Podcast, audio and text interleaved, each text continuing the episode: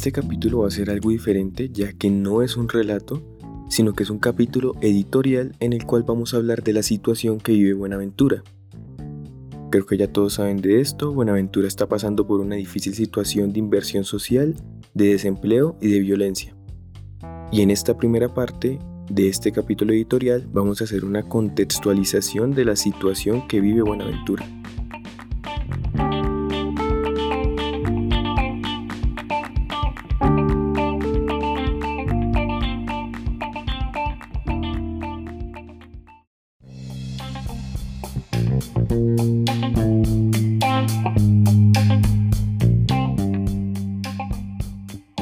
Lo primero que vamos a hacer es hallar un factor en común que tienen los municipios que sufren el conflicto armado. Empezaremos a partir de un informe de la Comisión Nacional de Reparación y Reconciliación, que se creó en el marco de la Ley 975-2005, más conocida como la Ley de Justicia y Paz, que tenía como funciones garantizar a las víctimas su participación en procesos de esclarecimiento judicial y la realización de sus derechos, este informe hace un balance de municipios afectados por la violencia entre 1998 y 2009 y lo presentaron poco antes de pasar sus funciones a una nueva ley, la Ley 1448-2011, más conocida como la Ley de Víctimas. El informe divide al país en cinco sectores, el Caribe, el noroccidente, el nororiente, el Pacífico y el sur, donde resalta los municipios más afectados por la violencia. Y antes de pasar a buscar ese factor en común, les voy a tirar un dato. Buenaventura puntea la dolorosa sección de desplazamientos de este informe con un total de 76.557 desplazados. Les mencionaré algunos de los municipios que se encuentran en este informe. Maicao, San Juan de Cesar, Fundación, Sitio Nuevo, San Onofre, Tierra Alta, Tarazá, Dabeiba, Segovia, Río Sucio, Barbacoas, Tame, El Tarra, Cartagena de Chairá, La Montañita y obviamente Buenaventura. Después de mencionarles estos municipios afectados por la violencia, puedo asegurar algo. La mayoría de colombianos y colombianas no tienen ni idea de la existencia de estos municipios. Y si saben de la existencia de uno de estos municipios, seguramente es porque los escucharon en una noticia sobre el asesinato de un líder o lideresa social, de una masacre o del hallazgo de una fosa común con víctimas de muertes ilegalmente presentadas como bajas en combates por agentes del Estado, o como burdamente se conocen, los falsos positivos. Es una vergüenza total que en Colombia nos enteremos de los municipios de nuestro país únicamente cuando los mancha la sangre de la violencia. Además de esto, otra característica de los municipios es que están abandonados por el Estado. El factor en común es que el Estado brilla por su ausencia en estos lugares, lugares que discriminatoriamente han sido apodados como la Colombia profunda. Allí solamente van los políticos y las cámaras de los grandes medios cuando hay campañas. Después de eso los ven como una carga. Así de simple, una carga.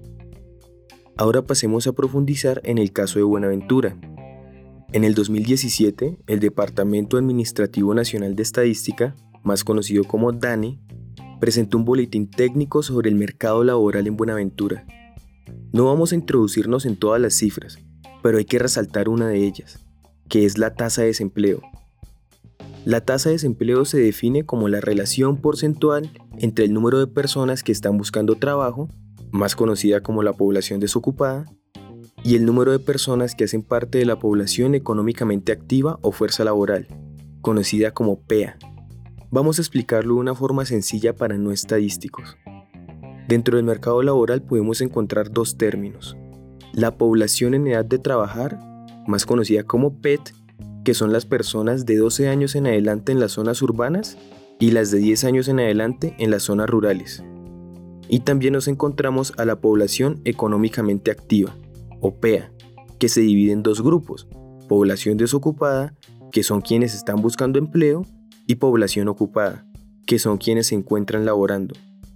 La tasa de desempleo toma la cifra de la población desocupada y la divide entre la cifra de la población económicamente activa, para después multiplicar ese resultado por 100.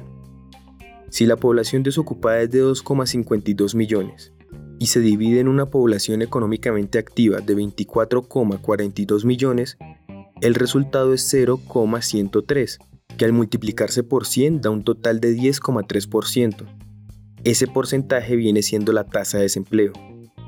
En el boletín técnico del DANE, Buenaventura tiene un 18% de tasa de desempleo en el 2016 y un 20,5% de tasa de desempleo en el 2017.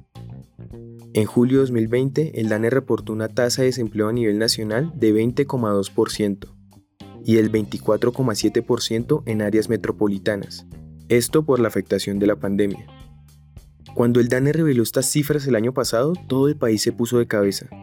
Los políticos estaban preocupados, los economistas, los empresarios, etc.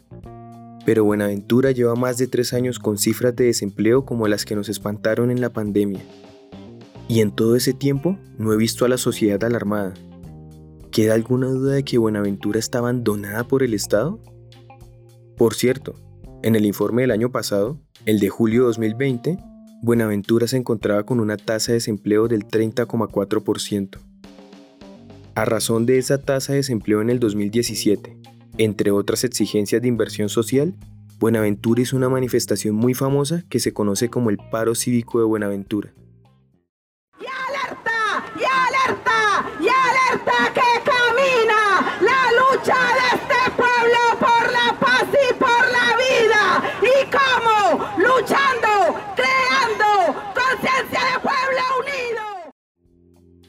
En ese paro, finalmente el gobierno nacional aceptó escuchar a la población y se formó la mesa de diálogos del Comité del Paro Cívico, donde uno de los líderes del paro dijo lo siguiente. Necesitamos declarar emergencia para poder atender los siguientes temas. Lo digo para que los televidentes, porque ustedes ya lo saben. Cobertura, cobertura, prevención y atención en salud de baja, mediana y alta complejidad y medicina tradicional. Recuperación y conservación de cuencas y otros ecosistemas estratégicos degradados. Cobertura, calidad, pertinencia de la educación básica, media, técnica y universitaria. Fortalecimiento y promoción masiva de las prácticas culturales, recreativas y deportivas que alguien reclamaba temprano saneamiento básico, infraestructura y operación pública y comunitaria de los servicios públicos domiciliarios. Acceso a la justicia, reparación a las víctimas individuales y colectivas. Ordenamiento del territorio como hábitat para la vida y el bienestar colectivo con reparación y nueva vivienda para las familias de Buenaventura. Fortalecimiento de la producción local y regional y otras medidas económicas, jurídicas y políticas que garanticen la generación de empleo digno y los ingresos requeridos por la familia. Que una población tenga que exigirle este tipo de cosas a su gobierno es la mayor vergüenza del mundo. Básicamente les faltaba inversión en todos los aspectos de inversión social habidos y por haber. Ya vamos viendo cómo la grave situación de Buenaventura no es algo nuevo y cómo eso puede desembocar en hechos de violencia.